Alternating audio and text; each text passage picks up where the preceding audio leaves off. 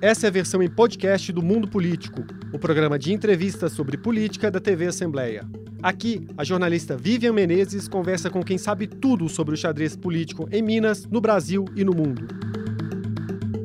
Olá! O Mundo Político de hoje traz uma análise de conjuntura internacional e de ecos dos discursos apresentados na Assembleia Geral da ONU. Na cerimônia, o secretário-geral Antônio Guterres disse que o mundo precisa acordar e alertou que esse mundo está ameaçado e dividido. Sobre isso e muito mais, eu vou conversar com o cientista político Oswaldo Deon, professor de Relações Internacionais do IBMEC. Ei, Deon, muito prazer em falar com você. Como vai? Tudo bem? E aí, Vivian, prazer é todo meu de voltar a falar contigo. Deon, vamos começar por essa fala do Guterres. Ele diz, né? O mundo, na verdade, a fala dele, o mundo nunca esteve tão ameaçado e dividido. Qual é o cenário global que faz soar esse alerta? Vivian, o secretário-geral ele fala de uma nova Guerra Fria. Ele fala de um novo cenário de disputa por poder de competição por poder. Agora, repondo aquilo que ocorria na dinâmica anterior entre União Soviética e Estados Unidos, por China e Estados Unidos. Então, o que o secretário Guterres quer evitar é aquilo que ocorreu ao longo do tempo na Guerra Fria, que nós não tínhamos uma agenda de desenvolvimento clara para os estados em desenvolvimento.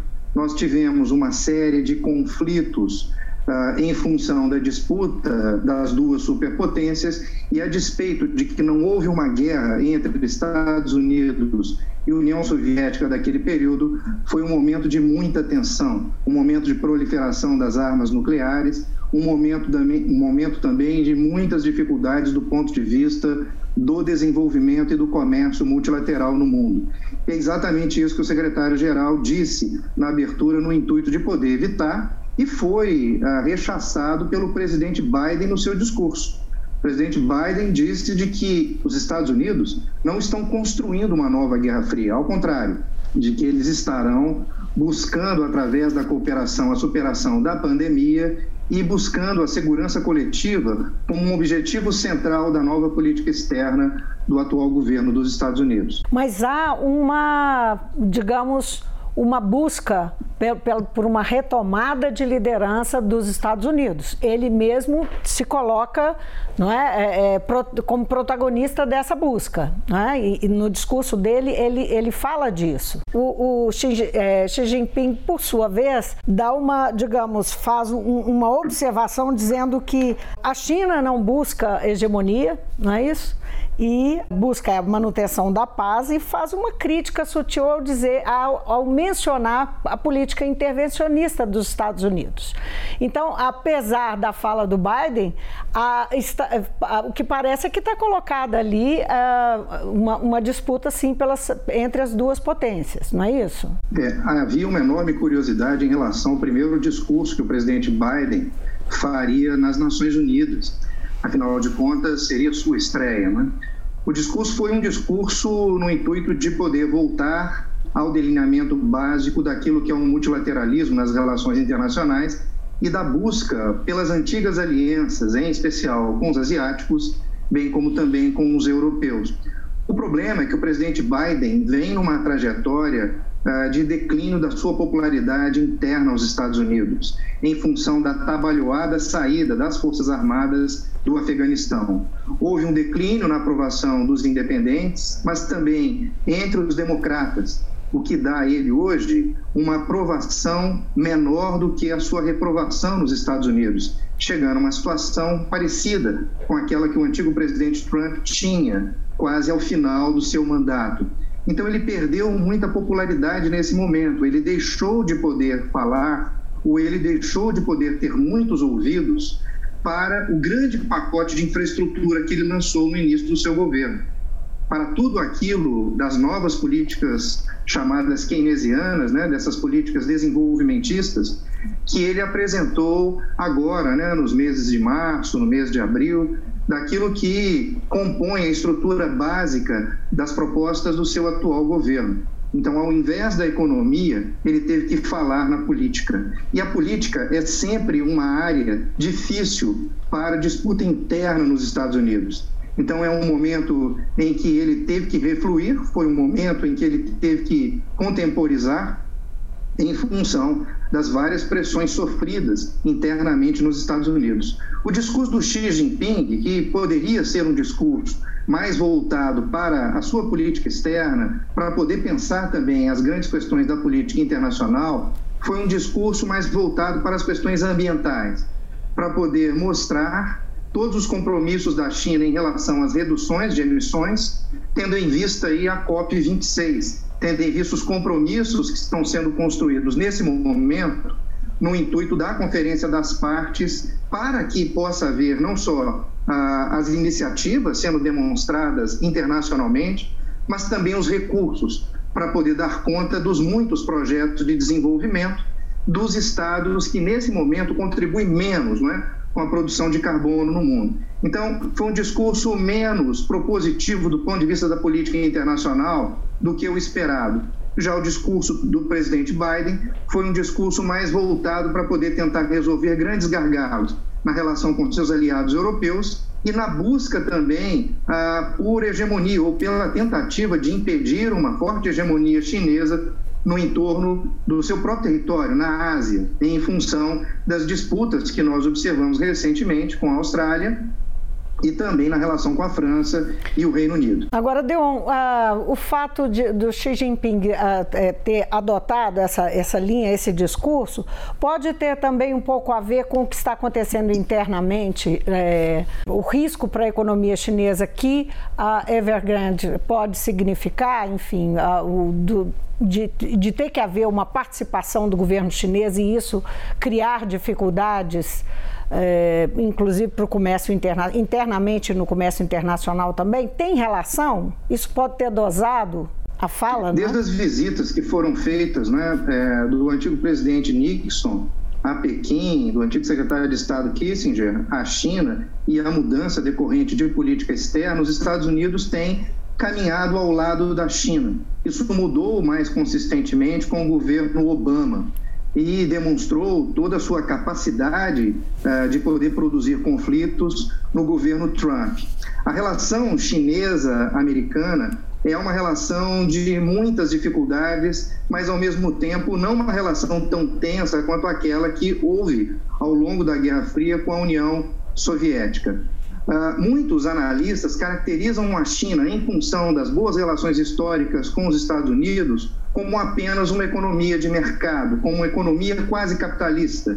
O ponto é, a crise da Evergrande, a crise do setor imobiliário na China, ah, os milhões né, ou milhares de unidades, de novos apartamentos, novas cidades, né, novos projetos imobiliários que não estão encontrando nesse momento compradores, mostra a gerência, o gerenciamento do Estado chinês em relação à sua própria economia.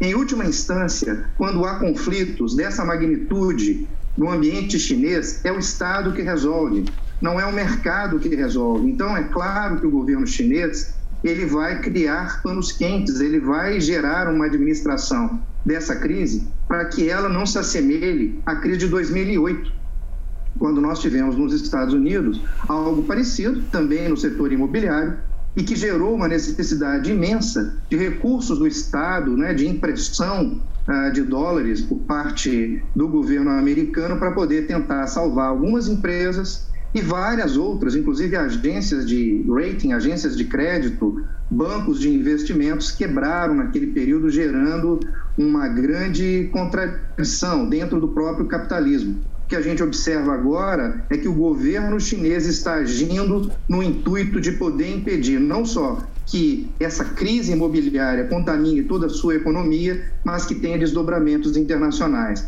Na prática, o que a gente está vendo é de que o modelo chinês não é um modelo capitalista como muitos aqui se apressaram a poder dizer. É um modelo híbrido, mas em última instância, quem manda no caso da China é a política e não a economia. É, você disse que é diferente né, do o, o, o nível de acirramento uh, que houve entre Estados Unidos e União Soviética, é bastante diferente não é? no, no, no ambiente da Guerra Fria como uh, foi antes. Isso tem a ver com o fato de que a ideologia, é, é, o, o discurso ideológico não é preponderante? Tem a ver mais com, com, com o fato de, de, é, de, a China se colocar mais na disputa pelo mercado e, e pelo menos no discurso, manter a ideia de que é, não, não busca hegemonia e, e está é, é empenhada em buscar o mercado? Os aspectos da política sempre foram muito importantes na formulação da política externa dos Estados Unidos. Mas tem um ponto aí, Vivian, porque para a formulação da política externa é preciso a construção de consensos domésticos dentro dos Estados Unidos. Então é preciso que os grupos de interesse, as grandes empresas transnacionais, os grandes jogadores apoiem a política externa. E para que esse apoio exista, é fundamental que possa haver um objetivo claro para que haja consensos internos. Então, houve um consenso ao longo do período da Guerra Fria em uma doutrina de política externa chamada de contenção, onde havia interesse soviético, lá também estava o interesse americano, no intuito de poder criar um antagonismo em relação à posição política da União Soviética, e a gente pôde observar uma série de guerras e conflitos, como, por exemplo, na Guerra do Vietnã, na Indochina. A gente pôde observar tantos conflitos também em relação ao processo de descolonização das grandes metrópoles europeias, né, apoiadas pelos Estados Unidos. Com relação à China, aquilo que produziu consensos históricos dentro dos Estados Unidos era a grande rivalidade contra o comunismo soviético. Então, o comunismo maoísta não estava no radar americano naquele período. E assim que os Estados Unidos é que conduziram a China ah, como sendo uma economia de mercado aceita na Organização Mundial do Comércio. O problema é de que o fim da Guerra Fria trouxe um problema seríssimo para elaboração de política externa dentro dos Estados Unidos. Era preciso produzir, portanto, esses novos consensos. O consenso inicialmente veio na luta contra o terrorismo. Então, houve a ideia de que o islamismo jihadista pudesse dar conta da produção de vários consensos internos dentro dos Estados Unidos. Mas isso foi insuficiente, em função ah, dos maus resultados, das péssimas entregas que a política externa americana fez nos últimos 20 anos. É só a gente observar, por exemplo, a crise na Síria, os mais de 800 mil refugiados sírios né, que deixaram uhum. ah, essa região, a criação do Estado Islâmico, os problemas na Líbia, os problemas que a gente pôde observar no Iêmen, a guerra no Iêmen, os problemas que acontecem no Afeganistão, a saída trabalhada, como eu disse no início, em relação a esse país asiático, as amplas dificuldades no Egito. Então, toda a Primavera Árabe e as revoluções coloridas mostraram o esgotamento da questão que embalava eh, os consensos desses grupos de interesse, que era a ideia de se contrapor ao islamismo jihadista. Então, era preciso ter aí um novo ponto de consenso. E o ponto de consenso possível tornou-se novamente o comunismo. Mas não mais o comunismo stalinista, o comunismo leninista. Agora tratou-se uh, de poder construir a ameaça no entorno do comunismo maoísta. Isso embala hoje grande parte daquilo que é chamado né, na literatura de blob, ou a comunidade de política externa, de relações exteriores dos Estados Unidos. Então, essa visão antagônica à China, ela vem com uma perspectiva neoconservadora, mas uma perspectiva de combate ao comunismo, eh, de combate a tudo aquilo que o comunismo representa, e é frequente o recurso de vários analistas mais ligados à posição política dos Estados Unidos, que antes de poder dizer China, seja dita a, a, expressão Partido Comunista Chinês, porque a ideia realmente é de manter a ideologização. Se deu certo durante o período da Guerra Fria, por que não dará agora numa nova Guerra Fria do século XXI? É, um, quando voltando um pouquinho lá atrás, ainda na fala do Guterres, ele faz uh, uma ele chama atenção para a desigualdade na distribuição da vacina, chama atenção para o fato da África é, ter ah, mais de 90% da população não vacinada, não teve acesso ainda à vacina, não é? Mas, é, de fato, a desigualdade no mundo, quando você falava sobre, uh, sobre um, um, projeto de desenvolvimento durante a Guerra Fria, não é? que, que não houve, que uh, ficou devendo, de fato, a desigualdade do, no mundo não é enfrentada. O projeto de desenvolvimento uh, se arrasta, não é?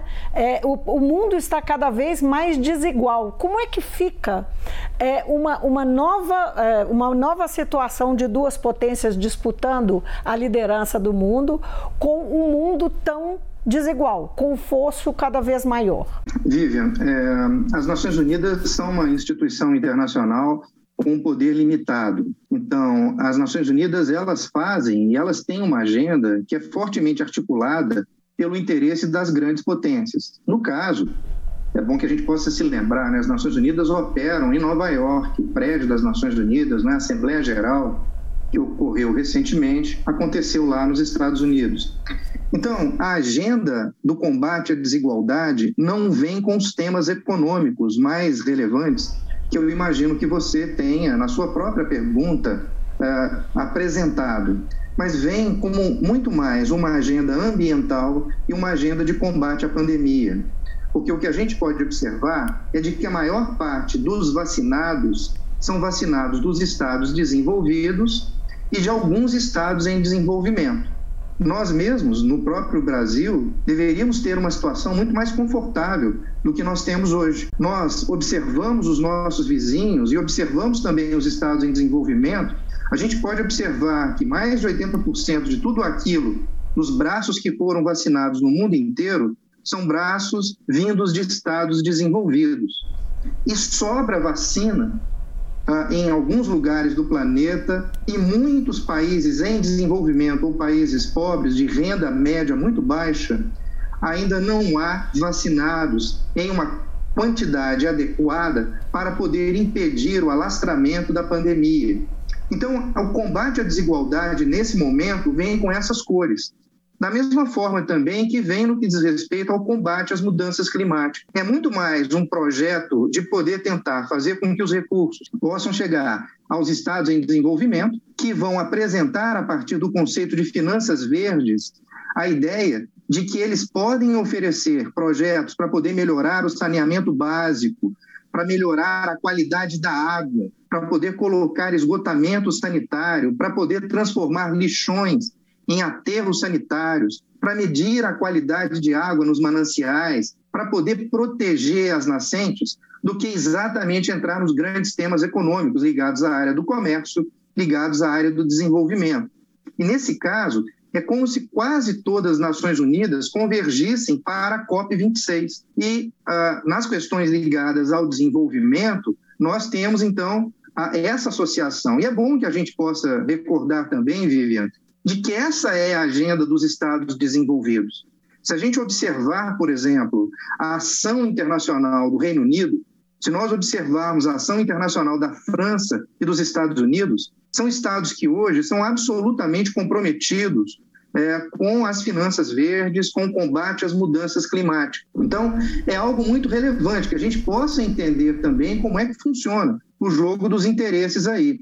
Vejam, Veja, Vivian, se nós tivéssemos todos os recursos que foram apresentados nas COPs anteriores, na COP 25 ou na COP 21, se nós tivéssemos aí as ofertas de mais de 100 bilhões de dólares, talvez nós pudéssemos pensar em combater as mudanças climáticas, combater o subdesenvolvimento e melhorar a qualidade de vida de uma maneira mais qualificada do que estão sendo feitas, os, sendo feitos os debates hoje no ambiente das Nações Unidas e também dentro do programa das Nações Unidas para o meio ambiente.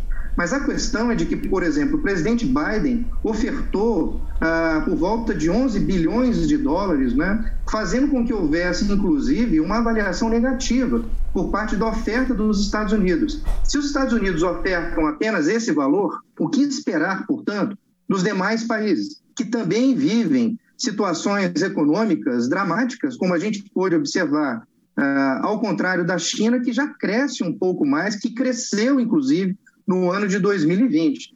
E talvez aí a gente chega no discurso do presidente Bolsonaro, né? que disse ah, na abertura da Assembleia Geral de que nós somos uma economia em desenvolvimento em uma condição melhor do que as demais economias em desenvolvimento, negando a situação econômica que o Brasil vive, negando ah, todas as dificuldades que a pandemia impôs, os 15 milhões de desempregados que esse país tem, as dificuldades imensas do ponto de vista da retomada da economia e uma agenda de reformas que segue uh, muito lentamente e frequentemente, uh, quando as propostas de reforma são apresentadas, são apresentadas sem o debate público, sem um debate em que os atores, aqueles que podem eventualmente ser os mais prejudicados, possam dizer o que eles pensam acerca de agendas tão relevantes quanto essa. Então, o que o Bolsonaro, o presidente Bolsonaro fez na abertura da 76ª Assembleia Geral das Nações Unidas foi passar uma imagem muito diferente daquela que nós temos hoje na relação do Brasil com os demais estados do planeta. Pois é, a propósito desse discurso do presidente, ele foi é, bastante criticado em, em, pelo menos dois pontos. Um dele, é, que foi muito destacado pela imprensa é, interna e externa também. Um deles é, é sobre imprecisões na fala dele no, é, no, que se refere a meio ambiente. E a outra, a defesa do tratamento precoce é, com remédios que não têm, é, enfim, é, eficácia comprovada. Né? O, que, o que o Brasil perde, não é? Quando uh, ele foi bastante criticado nesses dois pontos e, e criou-se uma, uma impressão muito negativa na, na maior parte da, das visões uh, de que ele que foi mal visto o discurso dele. O que o Brasil perde internacionalmente quando uh, um discurso desse acontece, né? Lembrando que o discurso que o Brasil faz é, um, é, é tradição, não é? Abrir a Assembleia Geral da ONU. É, o Brasil é importantíssimo para a criação das Nações Unidas, não é? Nós já tivemos muitos embaixadores excelentes na história brasileira, as tradições brasileiras são tradições muito fortes e reconhecidas internacionalmente. Nós já tivemos grandes embaixadores brasileiros, né, grandes homens. Né? Vou lembrar de alguns aqui, vou esquecer de muitos, mas eu não posso esquecer de Guimarães Rosa, né, que foi embaixador aqui de Minas Gerais, aqui de uma cidade próxima de Belo Horizonte, é, e atuou é, no consulado de Hamburgo, na Alemanha. É, não vamos esquecer de Vinícius de Moraes, né, que foi embaixador também nós já tivemos Santiago Dantas, nós já tivemos Flecha de Lima, tivemos grandes embaixadores, uma tradição não é, construída por Rio Branco, que é uma tradição valorosa. Né? Então, o Brasil, ao longo da história, e curiosamente, mesmo durante o governo militar, 64 a 85, não houve a quebra dessas tradições. Houve um insulamento, um distanciamento das questões econômicas para as questões internacionais e mesmo que nós pudéssemos ter todo o fechamento e todos os horrores da ditadura brasileira, as relações internacionais do Brasil seguiram profissionais naquele período. O que a gente observa hoje é de que isso foi quebrado. Então, muitos acreditavam que nesse ano, diferente de 2020, diferente de 2019, Bolsonaro seria uh, qualificado pelo Itamaraty de que o discurso dele já estaria sob a luz do uh, embaixador Carlos França, né,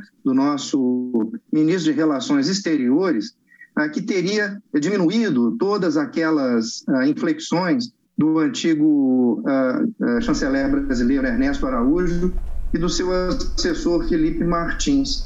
Mas o que a gente viu foi algo parecido com o que a gente viu claro, em 2020, um pouco diferente com aquilo que a gente observou em 2019. 2019 foi o momento em ele falava de uma caminhada anticomunista. Ele falou muitos minutos sobre Cuba, falou muitos minutos sobre a Venezuela, falou muitos minutos, né, com orgulho, de que ele teria mandado embora os médicos do programa Mais Médicos de Cuba naquele período, em 2019, talvez ele ainda não tivesse clareza acerca de coronavírus, iria trazer para as relações internacionais do Brasil e também para a nossa população, 600 mil mortos é, que os brasileiros perderam. Né? Mas o Brasil perdeu uma oportunidade imensa de poder se colocar de uma forma mais qualificada. Não basta dizer que o Brasil é um país bom para investimentos, porque afinal de contas a gente observa, por exemplo, as finanças verdes, os investidores ah, que buscam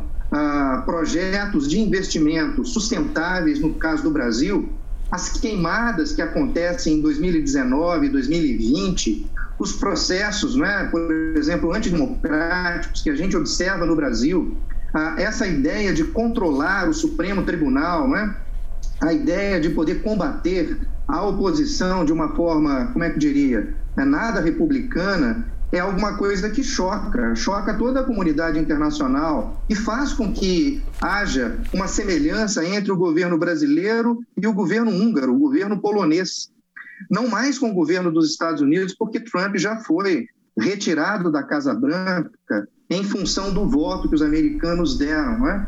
é, nos Estados Unidos. E o que o Brasil perde é de ter uma plataforma global, não só para poder dizer de que o Brasil é um país bom para investimento, mas para poder dizer de todo o avanço que infelizmente não aconteceu para o desenvolvimento, para a inclusão social, para as questões que dizem respeito à Agenda 2030, para aquilo que tem a ver com os objetivos de desenvolvimento sustentável, para as questões que dizem respeito à mudança de política externa e, em especial, para a defesa de valores, dos direitos humanos e das questões fundamentais que organiza o sistema das Nações Unidas. Hum. Trata-se da Assembleia Geral das Nações Unidas. Não é um discurso feito fora das instituições internacionais.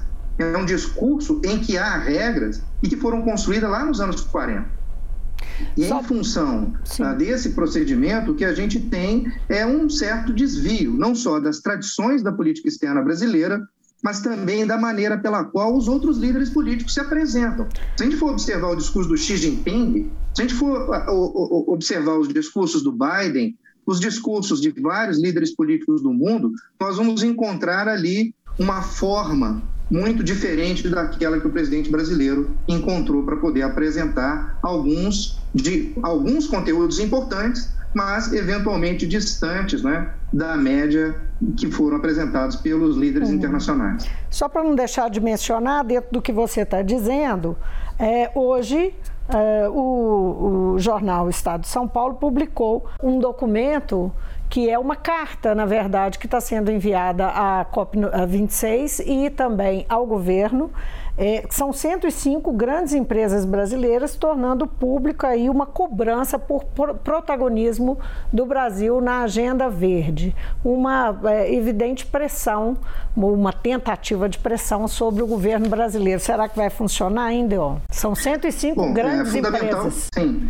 Se a gente for observar, por exemplo, o orçamento do Ministério do Meio Ambiente nesse esse ano de 2021, a gente vai encontrar um valor muito aquém de 2020, que já era muito inferior ao que encontramos em 2019, o orçamento que foi construído em 2018. Então, não basta dizer coisas que possam soar como positivas para a comunidade internacional. Nós temos centenas de analistas, muitas empresas que fazem uma avaliação do risco político do Brasil, empresas que fazem uma avaliação do risco econômico do Brasil, que tem sede nos Estados Unidos, na Europa, na Índia, na China, tem vários correspondentes internacionais, a mídia é vibrante no caso do Brasil, e há também universidade, a despeito de todas as dificuldades que há nesse momento. O ponto é de que essa coalizão internacional, a coalizão de empresas brasileiras, muitas delas que possuem sedes internacionais e várias delas que têm uma identidade apenas com o Brasil, querem que haja uma mudança do comportamento e não apenas uma mudança do discurso. É fundamental que nós tenhamos políticas ligadas à área ambiental, porque é bom dizer, o presidente Bolsonaro, agora no discurso que fez na terça-feira, ele falou bastante sobre meio ambiente.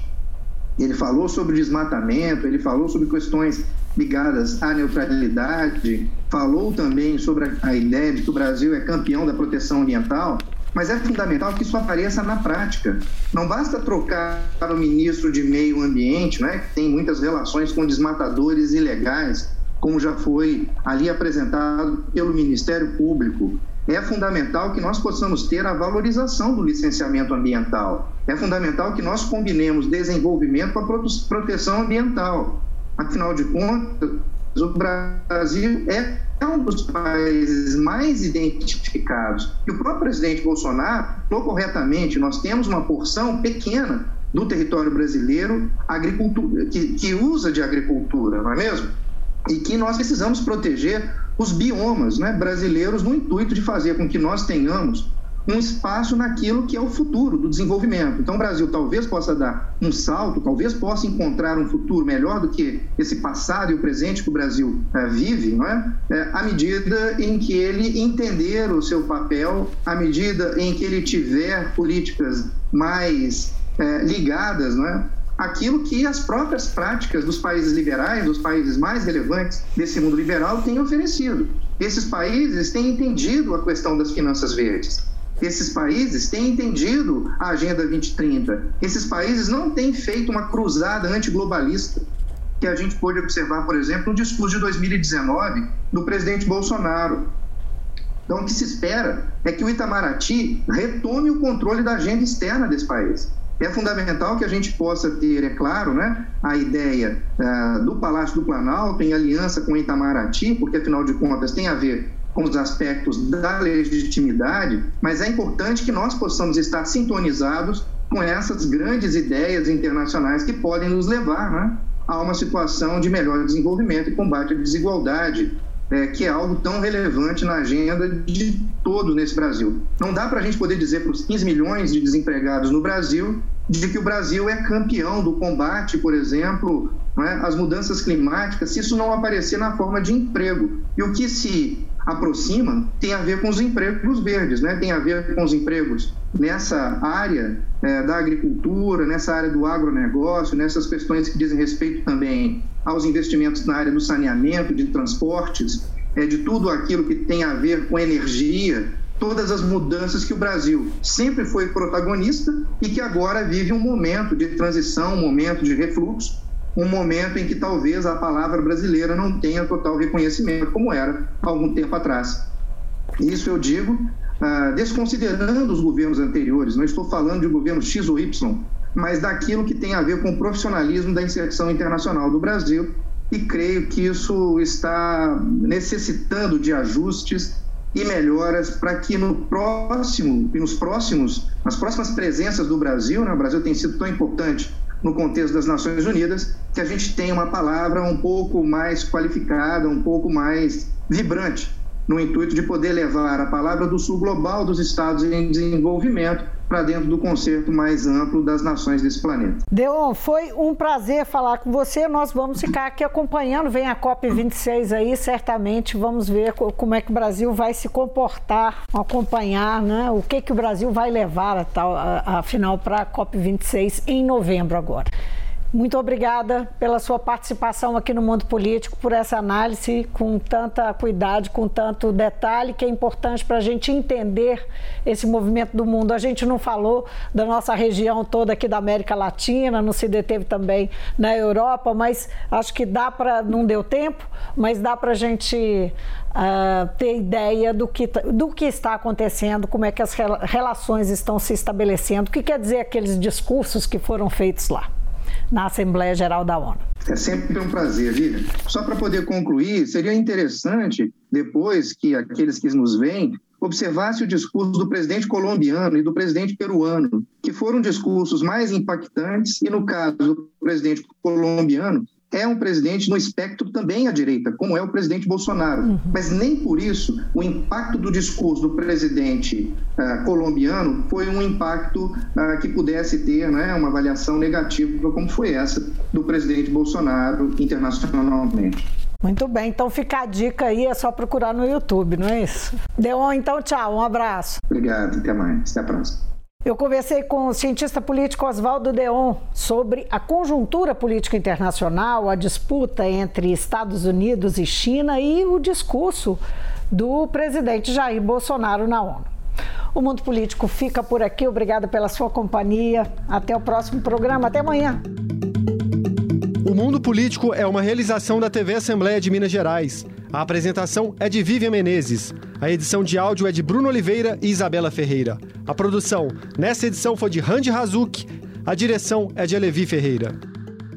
Você pode seguir o Mundo Político nos principais tocadores de podcast. Assim, você não perde nenhuma edição do programa. Para assistir a essa entrevista e aos outros conteúdos da TV Assembleia, acesse almg.gov.br/tv.